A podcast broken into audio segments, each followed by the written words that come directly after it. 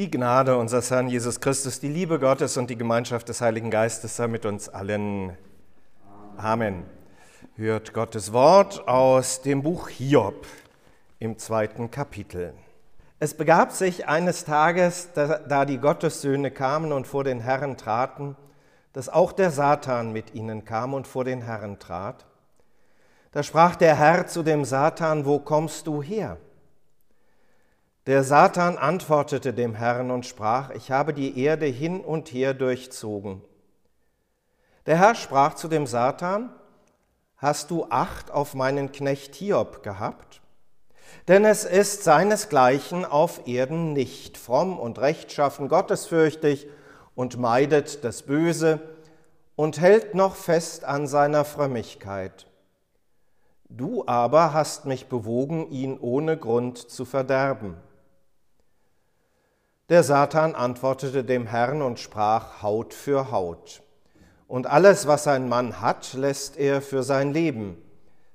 Aber strecke deine Hand aus und taste sein Gebein und Fleisch an. Was gilt's? Er wird dir ins Angesicht fluchen. Der Herr sprach zu dem Satan, siehe da, er sei in deiner Hand, doch schone sein Leben.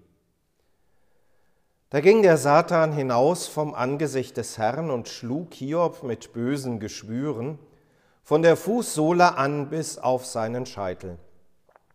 Und er nahm eine Scherbe und schabte sich und saß in der Asche. Und seine Frau sprach zu ihm, Hältst du noch fest an deiner Frömmigkeit? Fluche Gott und stirb. Er aber sprach zu ihr, Du redest, wie die törichten Frauen reden. Haben wir Gutes empfangen von Gott und sollten das Böse nicht auch annehmen? In diesem allen versündigte sich Hiob nicht mit seinen Lippen. Als aber die drei Freunde Hiobs all das Unglück hörten, das über ihn gekommen war, kamen sie ein jeder aus seinem Ort. Eliphas von Teman, Bildad von Schuach, und Zophar von Naama. Denn sie wurden eins, dass sie kämen, ihn zu beklagen und zu trösten. Und als sie ihre Augen aufhoben von ferne, erkannten sie ihn nicht und erhoben ihre Stimme und weinten. Und ein jeder zerriss sein Kleid und sie warfen Staub gen Himmel auf ihr Haupt und saßen mit ihm auf der Erde, sieben Tage und sieben Nächte und redeten nichts mit ihm, denn sie sahen, dass der Schmerz sehr groß war. Herr Gott, himmlischer Vater, schenke du uns deines Heiligen Geistes Kraft im Hören auf dein Wort, durch Christus, unseren Herrn. Amen.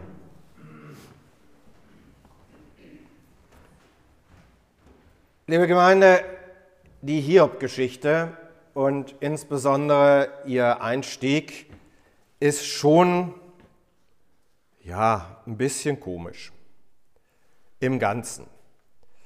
Ähm, alleine schon diese Vorstellung von dem Vorspiel, wie auch immer man es nennen mag, von diesem Dialog, ist übrigens der zweite im Himmel zwischen Gott und Satan, das wirft deutlich mehr Fragen auf, als es beantwortet. Also schon allein, warum sollte Gott sich überhaupt auf so etwas einlassen? Eine Art Wette, Auseinandersetzung mit dem Satan. Und wieso ist der überhaupt im Himmel? Wie kommt er dahin? Man fragt sich.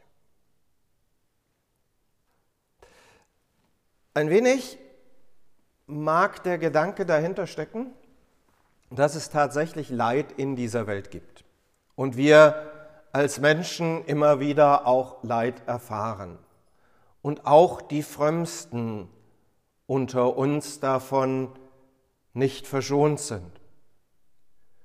Und so ein wenig der Gedanke dahinter steckt, naja, auf der einen Seite passiert in dieser Welt ja nichts, ohne dass Gott zumindest darum weiß Und auf der anderen Seite ist es ja so, dass Gott nicht der Urheber, der Grund für das Böse sein kann. Irgendwie der Versuch, das miteinander in Einklang zu bringen, beide Gedanken festzuhalten. Ohne Gott passiert nichts, aber Gott ist auch nicht derjenige, der das Böse, der das Leid will. Das steckt so ein wenig in diesem Dialog im Himmel drin. Den hat übrigens Goethe dann aufgenommen in seinem Faust. Ähm, da ist genau das, so ein Dialog im Himmel, Prolog im Himmel vorweg und Mephistopheles, der resümiert dann, also der den Satan darstellt, von Zeit zu Zeit sehe ich den Alten gern und mag nicht mit ihm brechen. Es ist so hübsch von einem hohen Herrn, so menschlich mit dem Teufel selbst zu sprechen. Das bringt es so ein bisschen mit rüber. Es ist eine Vermenschlichung, die da mit drin steckt. Und der Versuch, sich an dieser Stelle ein bisschen zu erklären, wie kann das überhaupt sein? Aber richten wir mal den Blick auf den Hiob selber hin. Und ich glaube, das ist sehr viel spannender, sich den anzuschauen und zu gucken, was passiert an dieser Stelle eigentlich. Wie gesagt, wir sind schon in der zweiten Runde. Hiob, ein frommer und gottesfürchtiger Mann, dem es gut geht, der Familie hat, der Kinder hat, der ähm, Vieh hat, alles in Ordnung, alles gut, alles versorgt. Und in der ersten Runde, die also vor dem spielte, was wir gehört haben, verliert er erstmal alles. Sein komplettes Hab und Gut, aber auch seine Familie, also seine Kinder. Und trotzdem hält Hiob am Glauben an Gott fest und versündigt sich nicht gegen Gott. Und jetzt kommt die zweite Runde, in der dann der Satan eben sagt, naja,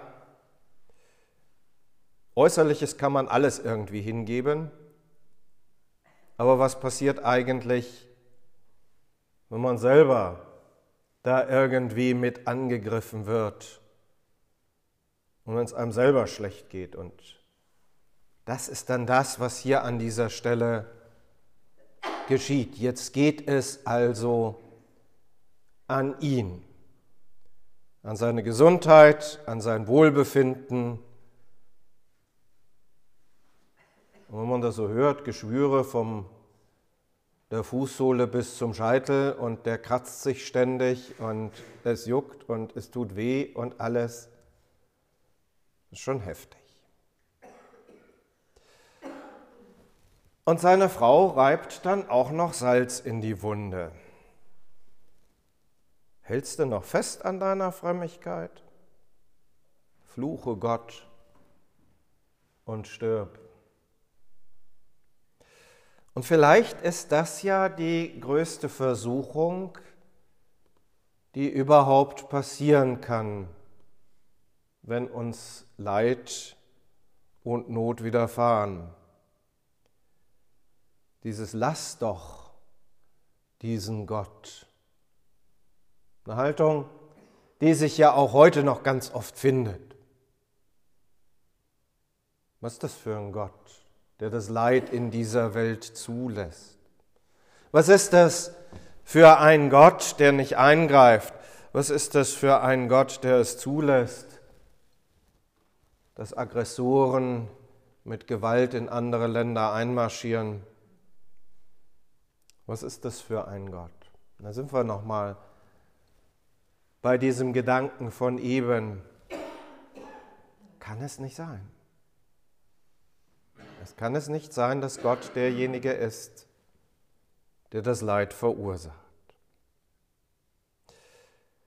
Hiob begegnet dem und erinnert an das Gute. Erinnerung an die guten Gaben Gottes. Und das müssen wir noch ein bisschen im Hinterkopf behalten, was das denn eigentlich ist, diese guten Gaben Gottes. Und wie man vielleicht im Leid damit auch umgehen kann. Jedenfalls nicht so, dass man sich von anderen Leuten erstmal irgendwie bequatschen lässt. Da kommen diese drei Freunde des Hiob an. Und im ersten Moment zumindest verhalten die sich völlig richtig. Die gehen nämlich nicht hin und sagen ihm, also pass mal auf, muss mal drüber nachdenken, was du alles so getan hast. Das wäre ja so eine Option. Guck mal in deinem eigenen Leben nach, ob da nicht irgendwas nicht in Ordnung ist und du das deswegen verdient hast, dass es dir so geht, ist die brutale Art und Weise. Die andere Art und Weise wäre, die hinzugehen und zu sagen, ach, wird schon wieder. Kommst du auch wieder raus aus der Depression, aus dem Leid, schaffst du. Guck mal, gibt so viel Schönes in dieser Welt. Nee, machen die nicht. Sondern das allererste, was die machen, ist, dass die sich da hinsetzen und erstmal die Klappe halten. Und einfach nur bei ihm sind. Und ganz nahe bei ihm sind. Sich nicht auf Entfernung hinsetzen, sondern ganz nahe zu ihm hin, saßen mit ihm auf der Erde sieben Tage und sieben Nächte und redeten nichts mit ihm, denn sie sahen, dass der Schmerz sehr groß war. Man kann nicht immer gleich anfangen zu reden. Man kann nicht immer gleich in solchen Situationen dann mit tröstenden Worten irgendwas erreichen. Aber man kann erst mal da sein. Ich glaube, das ist etwas, was ganz wichtig ist und was wir immer wieder auch neu lernen müssen im Umgang mit Menschen, die einfach leiden, denen es schlecht geht. Aus welchen Gründen auch immer. Erstmal da zu sein, dabei zu sein. Das ist ein ganz großes Vorbild für seelsorgerliches Handeln. Und mir begegnen immer wieder Leute, die dann sagen, ach, ich weiß nicht, ich kann da nicht hingehen. Ich kann nicht hingehen zu meinem Bekannten, zu meinem Freund. Kann das Elend eigentlich, also man kann es ja nicht mit ansehen, wie schlimm es ist. Und ich weiß nicht, was ich da sagen soll, wenn ich da hingehe. Da fällt mir nichts ein habe ich so eine große Sprachlosigkeit an dieser Stelle auch. Ja, ist in Ordnung. Darf so sein. Aber du wirst gebraucht. Du wirst nämlich gebraucht, tatsächlich dann auch im Dasein. Erstmal nur für den anderen da zu sein. Und wer selbst das erfahren hat, dass jemand da gewesen ist im Leid und in der Notsituation, der weiß das. Geht nicht um die großen Worte. Geht um das Dasein, dabei sein. Als die dann anfangen zu reden, nach den sieben Tagen und sieben Nächten, das geht, zieht sich durch das ganze Hiob-Buch, dann entsprechend durch. Dann kommt noch ein Vierter dazu. Als die dann anfangen zu reden, dann wird die Sache übrigens auch schräg. Ähm, weil die nämlich genau auf diese Punkte denn hingehen, was hast du denn eigentlich falsch gemacht in deinem Leben? Guck doch mal selber. Nee, Darum geht es nicht. Der Hiob kann nämlich sagen, da ist nichts. Habe ich selber schon lange genug drüber nachgedacht. Ist nicht. Ich weiß nicht, wie ich das verdient habe. Eigentlich habe ich nicht.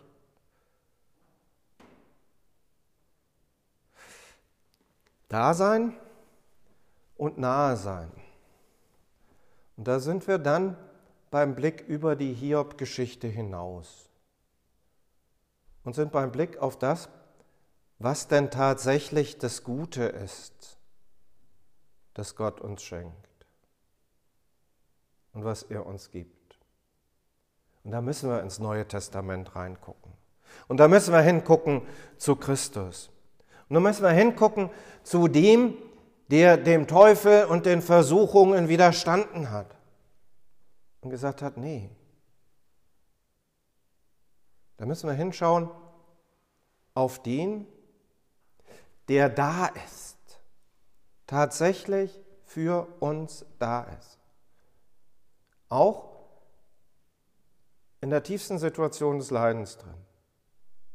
Auch dann, wenn es echt bedrängend und echt bedrückend ist. Auch dann, wenn wir womöglich in der Gefahr stehen, ihn gar nicht mehr zu sehen. Er ist da. Und wenn wir am Anfang der Passionszeit, der Fastenzeit stehen, dann gucken wir ja auf das, was tut er eigentlich für uns? Und er geht tiefer ins Leiden hinein, als wir jemals gehen könnten. Das hat seine Spitze in dem, Satz, mein Gott, mein Gott, warum hast du mich verlassen? So tief geht der. Und wenn du selber das Gefühl hast, an diesem Punkt von Gott verlassen zu sein, dann darfst du dich daran halten. Auch da ist Christus da für dich. Und auch da ist er da und will dich stärken und will dir helfen, mit dieser Situation dann auch zur Rande zu kommen und sie durchzustehen. So wie der Hiob. Und da geht es dann um einen ganz anderen Dialog, um ein ganz anderes Gespräch im Himmel. Nicht eins zwischen Gott und Satan oder Gott und Mephistopheles, sondern da geht es um ein Gespräch im Himmel, in dem sich die Liebe Gottes zeigt und das Herz Gottes und wie er zu uns ist. Luther hat das in einem seiner Lieder zum Ausdruck gebracht. Er sprach zu seinem lieben Sohn, die Zeit ist hier zu erbarmen. Fahr hin, meines Herzens werte Kron und sei das Heil dem Armen. Errett ihn aus der Sündennot, erwirk für ihn den bittern Tod und lass ihn mit dir leben. Das ist das Gute. Darauf läuft es für uns zu. Und gerade die Hiob-Geschichte ist, glaube ich, eine, die uns genau in die Richtung weisen will, dass wir unser Vertrauen auf die Liebe und auf die Zuwendung unseres Gottes setzen dürfen. Und der Friede Gottes, der höher ist als alle Vernunft, bewahre unsere Herzen und Sinne in Christus Jesus. Amen.